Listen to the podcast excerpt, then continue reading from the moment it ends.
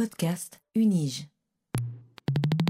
N'importe quel habitant euh, de ces villes ouest-africaines, que je prenne par exemple Abidjan, euh, Lagos euh, au Nigeria, mais aussi Cotonou, Porto Novo au Bénin ou encore Lomé au Togo, eh bien quand on regarde et quand on discute avec les habitants, on se rend compte que tout le monde connaît le prix d'un sac de ciment.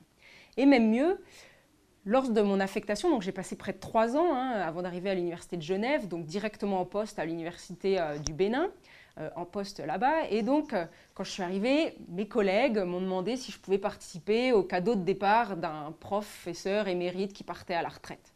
Et j'ai dit bien sûr, et on m'a dit, j'ai dit, vous lui offrez quoi? On m'a dit deux tonnes de ciment.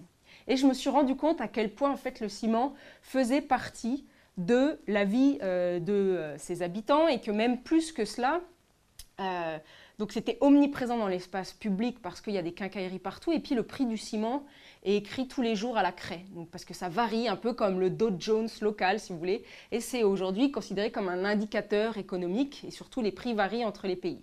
Et donc je me suis rendu compte qu'au-delà du simple fait que les gens pensaient au ciment, rêvaient au ciment et souhaitaient acheter du ciment pour devenir quelqu'un de responsable et de respecté, parce qu'en gros, on calcule la réussite de quelqu'un en fonction du nombre de tonnes de ciment qu'il a pu euh, couler.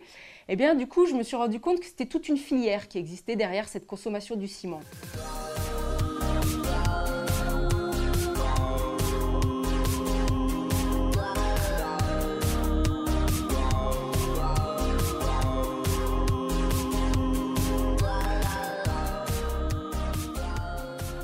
L'Afrique et euh, le ciment.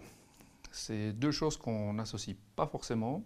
Et pourtant, j'ai le plaisir de recevoir aujourd'hui la professeure Armel Choplin qui vient de publier un nouveau livre qui s'appelle Matière grise de l'urbain, avec comme sous-titre La vie du ciment en Afrique, publié euh, chez Métis Press.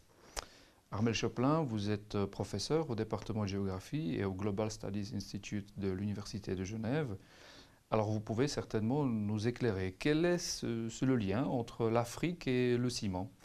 Bonjour, euh, merci pour votre invitation. Euh, le lien entre l'Afrique et, le ciment, en fait, c'est un lien assez euh, étroit aujourd'hui quand on regarde les villes qui prennent forme en Afrique, puisque en fait, aujourd'hui, il y a une production, une circulation et une consommation du ciment qui est très importante euh, en Afrique. Alors c'est vrai qu'on n'a pas tendance à associer cela euh, ensemble, et pourtant, euh, si je pense à l'homme africain le plus riche, qui est aussi la 25e fortune mondiale, il s'agit d'un monsieur qui s'appelle Aliko Dangote et qui a fait fortune dans l'espace de 20 ans en vendant du ciment en Afrique. Alors pourquoi ce lien? Eh bien ça fait 20 euh, ans que je travaille sur les villes euh, en Afrique, euh, plus particulièrement en Afrique de l'Ouest. Et en fait, aujourd'hui, quand on arrive dans ces villes, on se rend compte que eh c'est un espace relativement gris. Gris pourquoi? Parce que en fait, à chaque coin de rue, eh bien, il y a des sacs de ciment à vendre. Sur les bas-côtés des routes, il y a des immeubles en chantier il y a des maisons euh, en construction et on a l'impression que c'est un immense euh, chantier euh, en permanence avec eh bien, cette couleur grise, grise qui rappelle le ciment, grise qui rappelle le béton.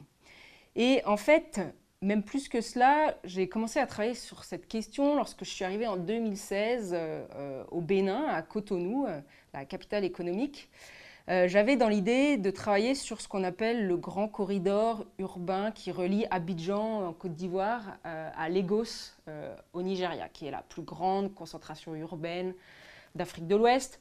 Donc en gros sur à peu près 1000 km, et même si on va de Accra à Lagos, Accra au Ghana, donc en gros sur 500 km, là, on traverse quatre pays et on a près de 30 millions d'habitants qui habitent sur une infime bande de terre à peu près 20 km de large, une zone très fragile lagunaire. Et en fait, on a 30 millions d'habitants aujourd'hui, on parle de 50 millions pour 2050, bref, la plus grosse concentration urbaine. Et en fait, comme il est très difficile de saisir cette énorme concentration urbaine qui se dessine, eh bien, je me suis dit que j'allais rentrer par la matérialité, par ce qui faisait cette, euh, masse euh, urbaine, c'est-à-dire euh, eh les matériaux de construction et en premier lieu le ciment. D'où en fait voilà ce choix d'avoir travaillé sur le ciment.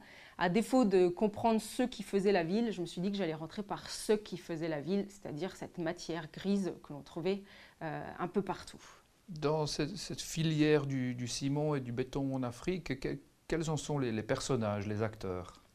Alors, du coup, travailler sur le ciment, ça semblait un peu comme une évidence.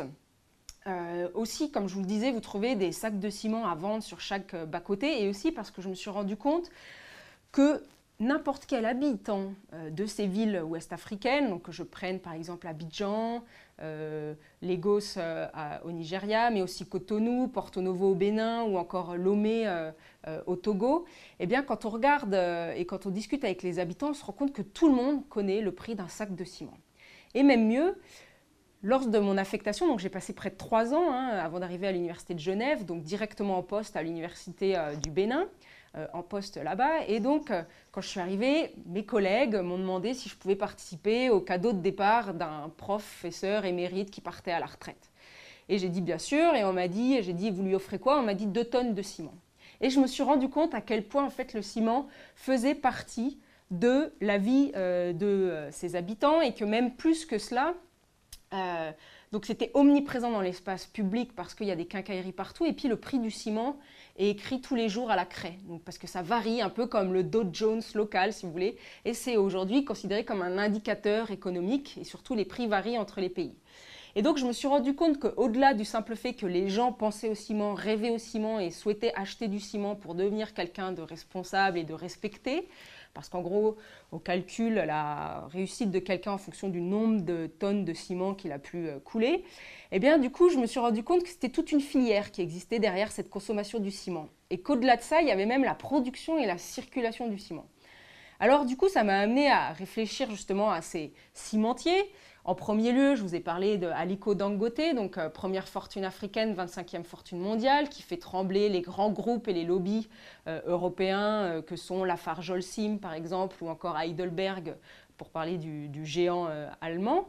Et puis, on trouvait donc ces grands lobbies qui ont décidé au départ, hein, qui euh, produisaient du ciment plutôt en Europe et puis envoyaient donc ce qu'on appelle le clinker, c'est-à-dire le dérivé de, du calcaire transformé, à, porté à haute température, qui est broyé ensuite et qui donne cette matière grise qui après va être additionnée avec des adjuvants et qui en fait permet de fabriquer le ciment. Donc les géants cimentiers en fait, jusqu'à récemment, ils envoyaient euh, ce clinker produit en Europe et euh, on l'ensachait, on le transformait localement pour qu'il soit consommé localement. Mais en fait, donc pendant très longtemps, si vous voulez, le, ciment a été considéré comme un produit euh, amené par les colons blancs en Afrique. Donc c'était lié à la colonisation.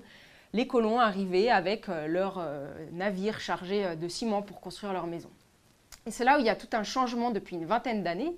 C'est que Aujourd'hui, on a des cimenteries qui ne se contentent pas de recevoir donc, le clinker euh, produit en Europe, mais qui vont produire intégralement le ciment sur place. Et ce monsieur, euh, monsieur Dangote, euh, donc cet homme d'affaires nigérian a été l'un des premiers à dire on va produire localement des cimenteries, enfin du ciment et donc ouvrir des cimenteries intégralement pour produire intégralement le, ciment sur place. Donc exploiter les, mines, les sillons de calcaire que l'on va trouver et qui sont rares hein, euh, en, Afrique.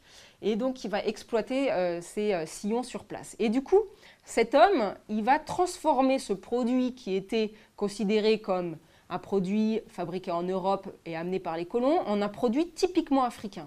Et donc même encore hier, il y avait un article dans Jeune Afrique qui disait que voilà, Dangote a réussi à faire du ciment made in Nigeria. Donc c'est vraiment il a réussi à ce que moi j'ai appelé post-colonialiser le ciment, c'est-à-dire à en faire un produit africain que les Africains sont très fiers de consommer. Et il y a beaucoup d'affiches dans les rues, par exemple au Togo, qui dit consommer le ciment du pays, consommer patriotique. Et donc ça va devenir un produit, un de ces rares produits qu'on fabrique en Afrique, comme la bière par exemple, ou euh, d'autres produits comme euh, euh, des produits manufacturés comme de, l'huile de palme ou des choses comme ça. Donc un des rares produits fabriqués en Afrique, et donc avec cette puissance du secteur privé qui va produire et accompagner et lancer et faire se lancer une véritable compétition entre les grands groupes pour produire localement. À côté de ces acteurs privés, dans cette filière, il y a aussi les politiques. les politiques, les hommes politiques, notamment les chefs d'État, qui très souvent sont dans des situations où on cherche à euh, être réélu, à produire et à faire des choses relativement vite, donc à faire des, des actions visibles aussi. Et c'est vrai qu'aujourd'hui, construire une tour, construire un quartier, dire qu'on va faire une smart cities, par exemple, une ville connectée en Afrique, eh ben, c'est une manière de montrer que on est tourné vers ce qu'on appelle l'émergence. Donc, si vous voulez, le ciment devient une manière aussi de gouverner et euh, de montrer que l'on est en train d'émerger. Donc, on va gouverner par le ciment pour pas mal de ces hommes d'affaires euh, et ces hommes politiques euh, africains. Et puis, à côté de ces, de cette, oui, on va dire de ces acteurs politiques, il y a aussi les bailleurs de fonds, les organisations internationales qui vont appuyer la production euh, de ciment sur place en disant qu'en fait le ciment et le secteur de la construction sont euh, des secteurs euh, particulièrement importants pour les masses populaires et que du coup produire du ciment abordable, facilement accessible, eh bien c'est aider à sortir de la pauvreté. Donc la production de ciment va être encouragée par exemple par la Banque mondiale même par des euh, organismes internationaux du type, euh, ou de coopération du type euh, Agence française de développement qui vont encourager la production de ciment. Donc de ce fait, on a tout un... C'est ce qui explique en fait qu'il y a un consensus autour du ciment qui est vu comme le produit qui va permettre à l'Afrique, en particulier l'Afrique de l'Ouest que j'ai étudiée, eh bien, de sortir et de se développer, donc d'émerger d'un point de vue économique.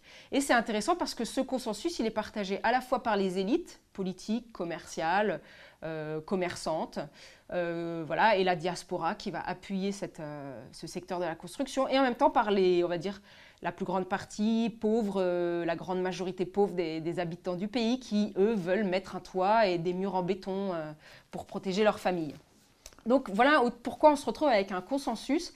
Et aujourd'hui, même si vous voulez, l'indice du nombre, du, tonne, de tonnes de, ciment coulé par habitant est un indice de développement économique comme on pourrait utiliser le PIB, par exemple, le produit intérieur brut, pour mesurer le niveau de développement d'un pays. C'est dire l'importance que revêt le ciment euh, dans, euh, dans cette partie euh, de l'Afrique.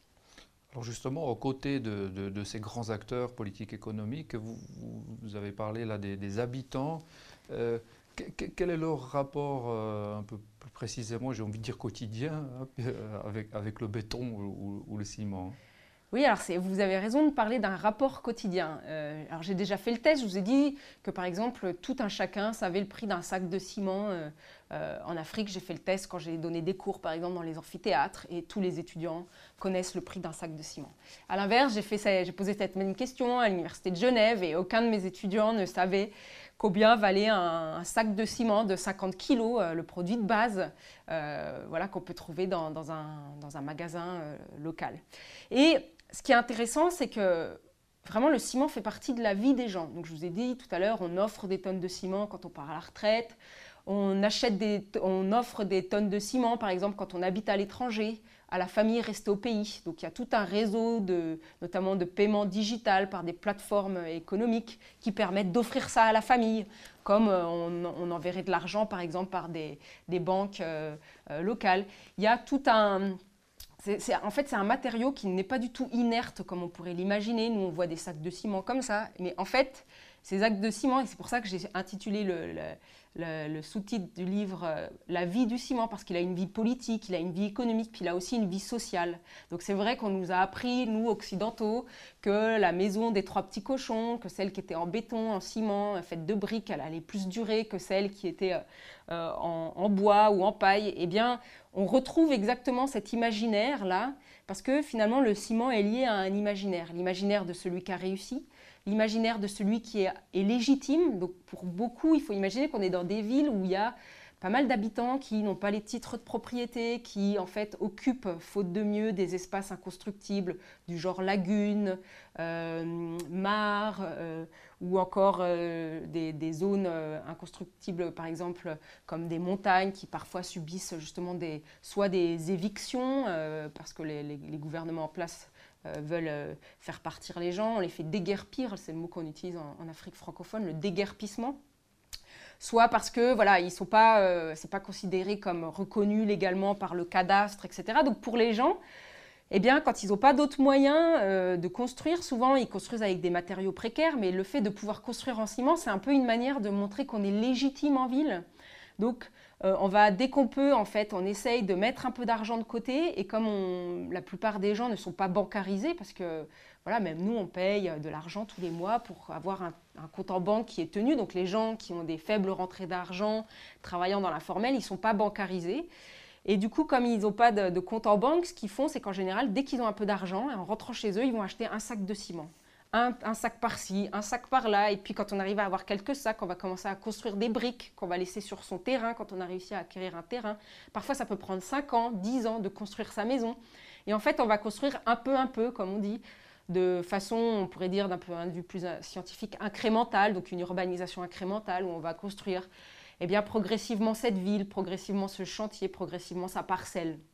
Et du coup, pour des populations aussi où il n'y a pas la sécurité sociale, ça n'existe pas, eh bien, euh, investir dans un lot de terre, une petite parcelle, et puis après la construire, c'est une manière de laisser quelque chose pour ses enfants. C'est une manière de dire, bah, s'il m'arrive quelque chose, je peux toujours vendre ça, et puis je peux payer les études de mon fils ou de ma fille comme ça. Ou encore, quand on, réfléchit, euh, en fait, souvent, quand on arrive à à 40, 50 ans, les gens se disent il faut absolument que j'ai construit. Ça fait partie de, oui, du schéma et du parcours de vie un peu traditionnel. Donc à 20 ans, on a une moto, à 30 ans, on achète une parcelle, à 40 ans, il faut avoir construit. Et quand on dit avoir construit, c'est avoir construit soi-même. C'est-à-dire c'est on fait les plans avec un maçon, on construit soi-même. Donc on a dans la tête cette construction et puis si on arrive vers 50-60 ans, on ajoute une ou deux pièces à la, maison qu'on a construite pour avoir des locataires, pour s'assurer une retraite, puisqu'on est dans des sociétés où on ne cotise pas pour la retraite. Donc du coup, c'est presque un projet de vie. Et construire, oui, euh, du coup, c'est quelque chose qui, qui, qui voilà, qui, fait partie du quotidien dans la mesure où on va se serrer, euh, comme on dit, la ceinture pendant des années pour pouvoir construire et enfin devenir quelqu'un de, respecté et de respectable avec cette construction. Et ce qui est intéressant, c'est que c'est quelque chose, on est dans le secteur de la construction, donc c'est quelque chose qui est très masculin. Mais en fait, j'ai rencontré pas mal de femmes qui, un, faisaient construire par elles-mêmes, de manière à s'émanciper, par exemple, notamment des familles euh, quand elles ne sont euh, pas mariées ou quand elles sont veuves. Donc c'est une manière d'avoir leur maison à elles, ou euh, de s'émanciper des frères, par exemple, qui ont toujours un certain ascendant, et du coup d'exister. Et c'était assez fascinant de voir que ces femmes, elles savaient construire, elles savaient où trouver euh, les matériaux de construction, elles allaient elles-mêmes acheter euh, les sacs de ciment, négocier avec le maçon, elles savaient comment on chaîne un, espace, combien les, pourcentages de, pour combien quels sont les pourcentages des matériaux pour faire du béton, parce que pour faire du béton, en gros, il faut du sable, de l'eau, des graviers et du ciment. Et elle connaissait exactement les pourcentages pour faire, pour faire du, béton, ce qui est assez euh, peu connu, on va dire, euh, chez nous, parce qu'on a cette tendance à tout déléguer euh, voilà, à, des, à, des, à, des, sociétés. Et donc, c'est vraiment une, une, économie sociale. Et puis, c'est vrai que, voilà, on dit mon mari est capable parce qu'il a fait construire. ça renvoie aussi à une certaine image de la virilité, la construction en béton, les sacs euh, bah, des grands dont, j'ai mentionné la, la, Farjol ou bien, euh, on va dire, euh, Dangote, ben, ils font toujours référence à des, sur les sacs de ciment, il y a des éléphants, des bisons, des, voilà, ce, genre de, d'animaux qui sont particulièrement, qui montrent cette virilité, cette force. Donc c'est tout un imaginaire en fait qui va qui tourne autour euh, voilà, de, euh, de, ce béton et de ce ciment et qui occupe une grande partie des discussions euh, du quotidien.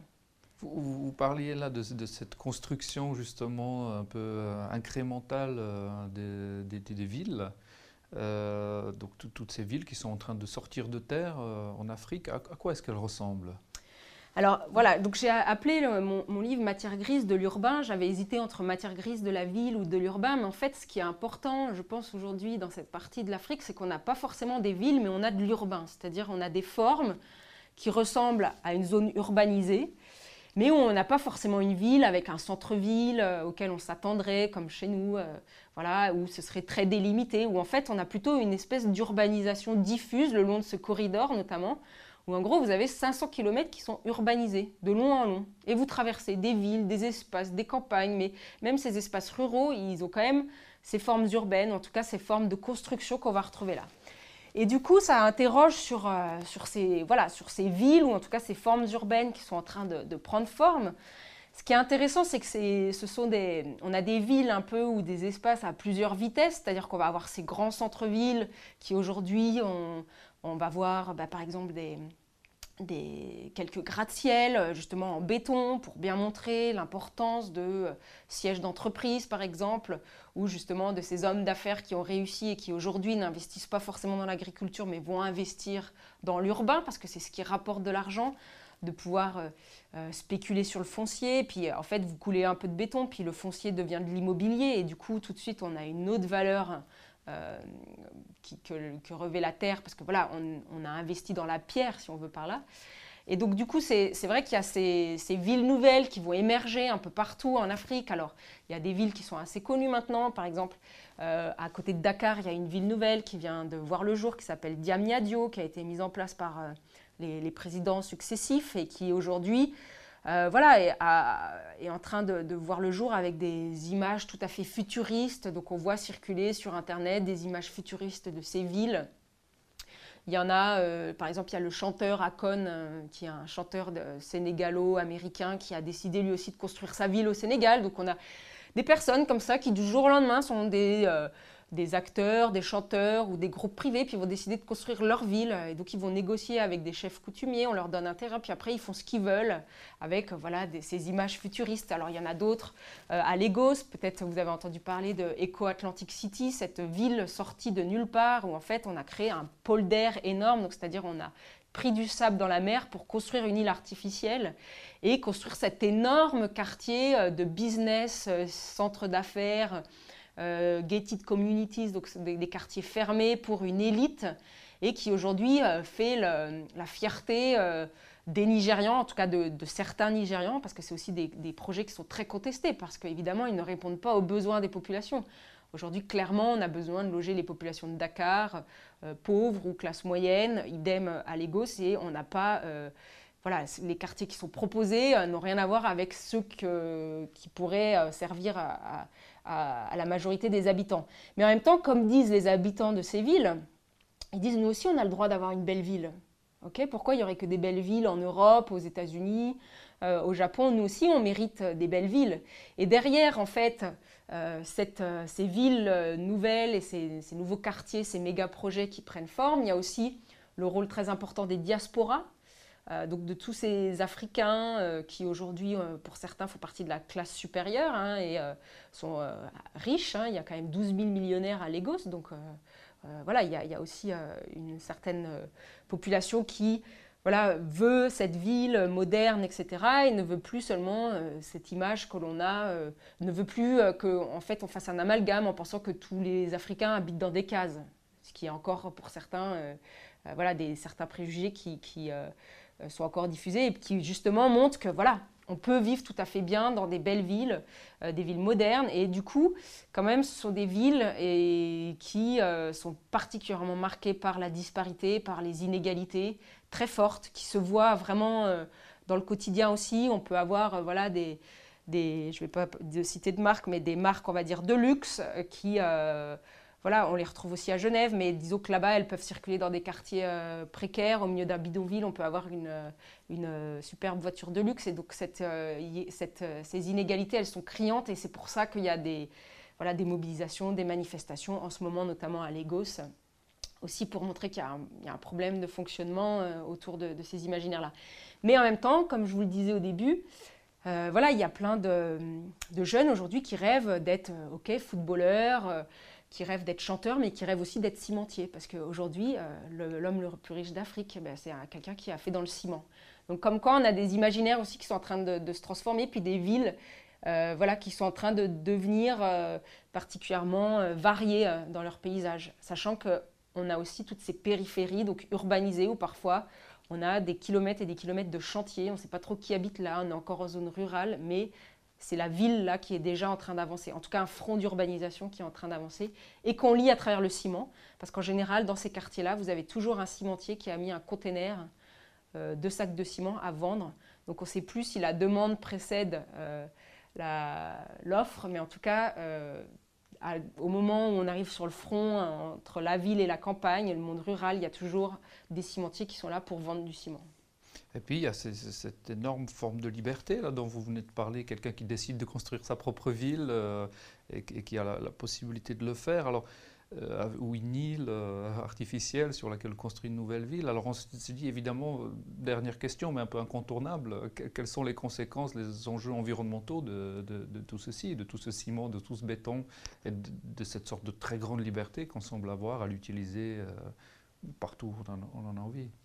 Oui, parce que vraiment, le, sac de ciment, euh, donc c'est ça que j'ai fait en fait pendant trois ans. J'ai suivi des sacs de ciment entre tous ces pays sur les routes. J'ai suivi les, camions, parce que par exemple, euh, le géant euh, Dangote, il a acheté 500 camions qui parcourent les routes, voilà, et pour jouer sur. Il y a toute une géopolitique, puisque les, les, prix varient selon les pays. Donc lui, il va aller décider d'emmener son ciment plutôt au Ghana pour le réexpédier après. Donc il va ces camions vont parcourir 500 km, donc on les voit tous les jours. Moi, je faisais la queue parfois derrière 100 ou 200 camions de ciment qui, en fait, traversaient les pays, les frontières et les centres-villes. Parce que du coup, ils sont obligés de passer par le centre-ville. Euh, donc, du coup, il y, a, cette, euh, y a cette question qui, en fait, devient euh, évidente. On se dit, mais pourquoi tout ce béton? Pour qui? Euh, quels sont les, impacts environnementaux de cette euh, production, circulation, parce que voilà, c'est toute une économie qui circule, et puis consommation, peut-être surconsommation, parce que a-t-on besoin euh, effectivement de construire autant des villes aussi étalées Pour qui, pourquoi? Parce qu'en fait, bah, quand les gens ils ont un petit peu d'argent, comme il n'y a pas de moyens d'investir dans autre chose, par exemple, on pourrait imaginer des sociétés voilà, de transformation des matières premières, etc en fait, on n'investit pas dans, l'industrie, ni même euh, un petit peu dans, on va dire, dans le tertiaire, mais plutôt dans... Oui, on est sur des, de, la majorité de l'économie repose sur une économie de service, mais ce n'est pas de l'investissement sur le long terme. Donc on se dirait pourquoi, en fait, on pourrait tout à fait investir sur, euh, sur autre chose. Et du coup, ça pose cette question euh, de l'environnement parce que, voilà, à produire, il faut quand même rappeler que euh, le béton, enfin l'industrie en tout cas du ciment, est l'une des industries les plus polluantes au monde. Hein, c'est 7% du rejet euh, de dioxyde de carbone euh, par an, donc de toute d'origine anthropique. Hein. donc voilà, donc c'est pas un épiphénomène. et que du coup, c'est une industrie qui pose des questions, qui pose des questions aussi sur le temps long, euh, parce qu'évidemment, les cimentiers, euh, quand vous regardez les sites internet, euh, voilà, ils montrent bien qu'ils font des efforts sur les questions environnementales, qu'ils ont des, des, chartes de respect, notamment pour éviter qu'il y ait des retombées sur des poussières, par exemple, produites par, par, les cimenteries. Mais ça pose quand même aussi une question aussi sur le temps long, parce qu'on ne sait pas ce qu'on va faire de ce gravat une fois que les bâtiments sont, sont, par exemple, cassés ou euh, déconstruit. Euh, on n'a pas d'économie de recyclage comme on peut avoir, euh, enfin en tout cas d'économie circulaire, on dirait chez nous, donc où on va recycler le béton sous d'autres formes, par exemple pour faire des routes, etc. Donc ça, on n'a pas ça là-bas, il n'y a pas d'études de fait. Donc du coup, c'est une, vraie, une vraie question. Et en fait, il y a eu assez peu d'initiatives contre ce consensus sur le, ciment.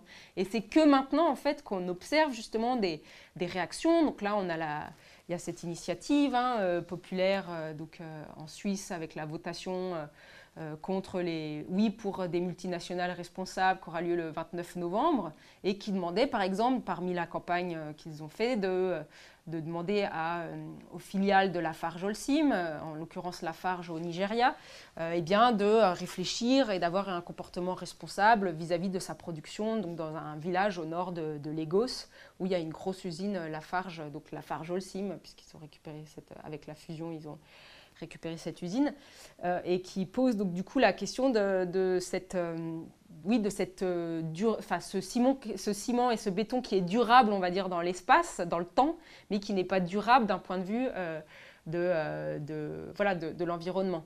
Et puis, ça pose une question qui est haute, c'est que, en fait, on pourrait avoir des...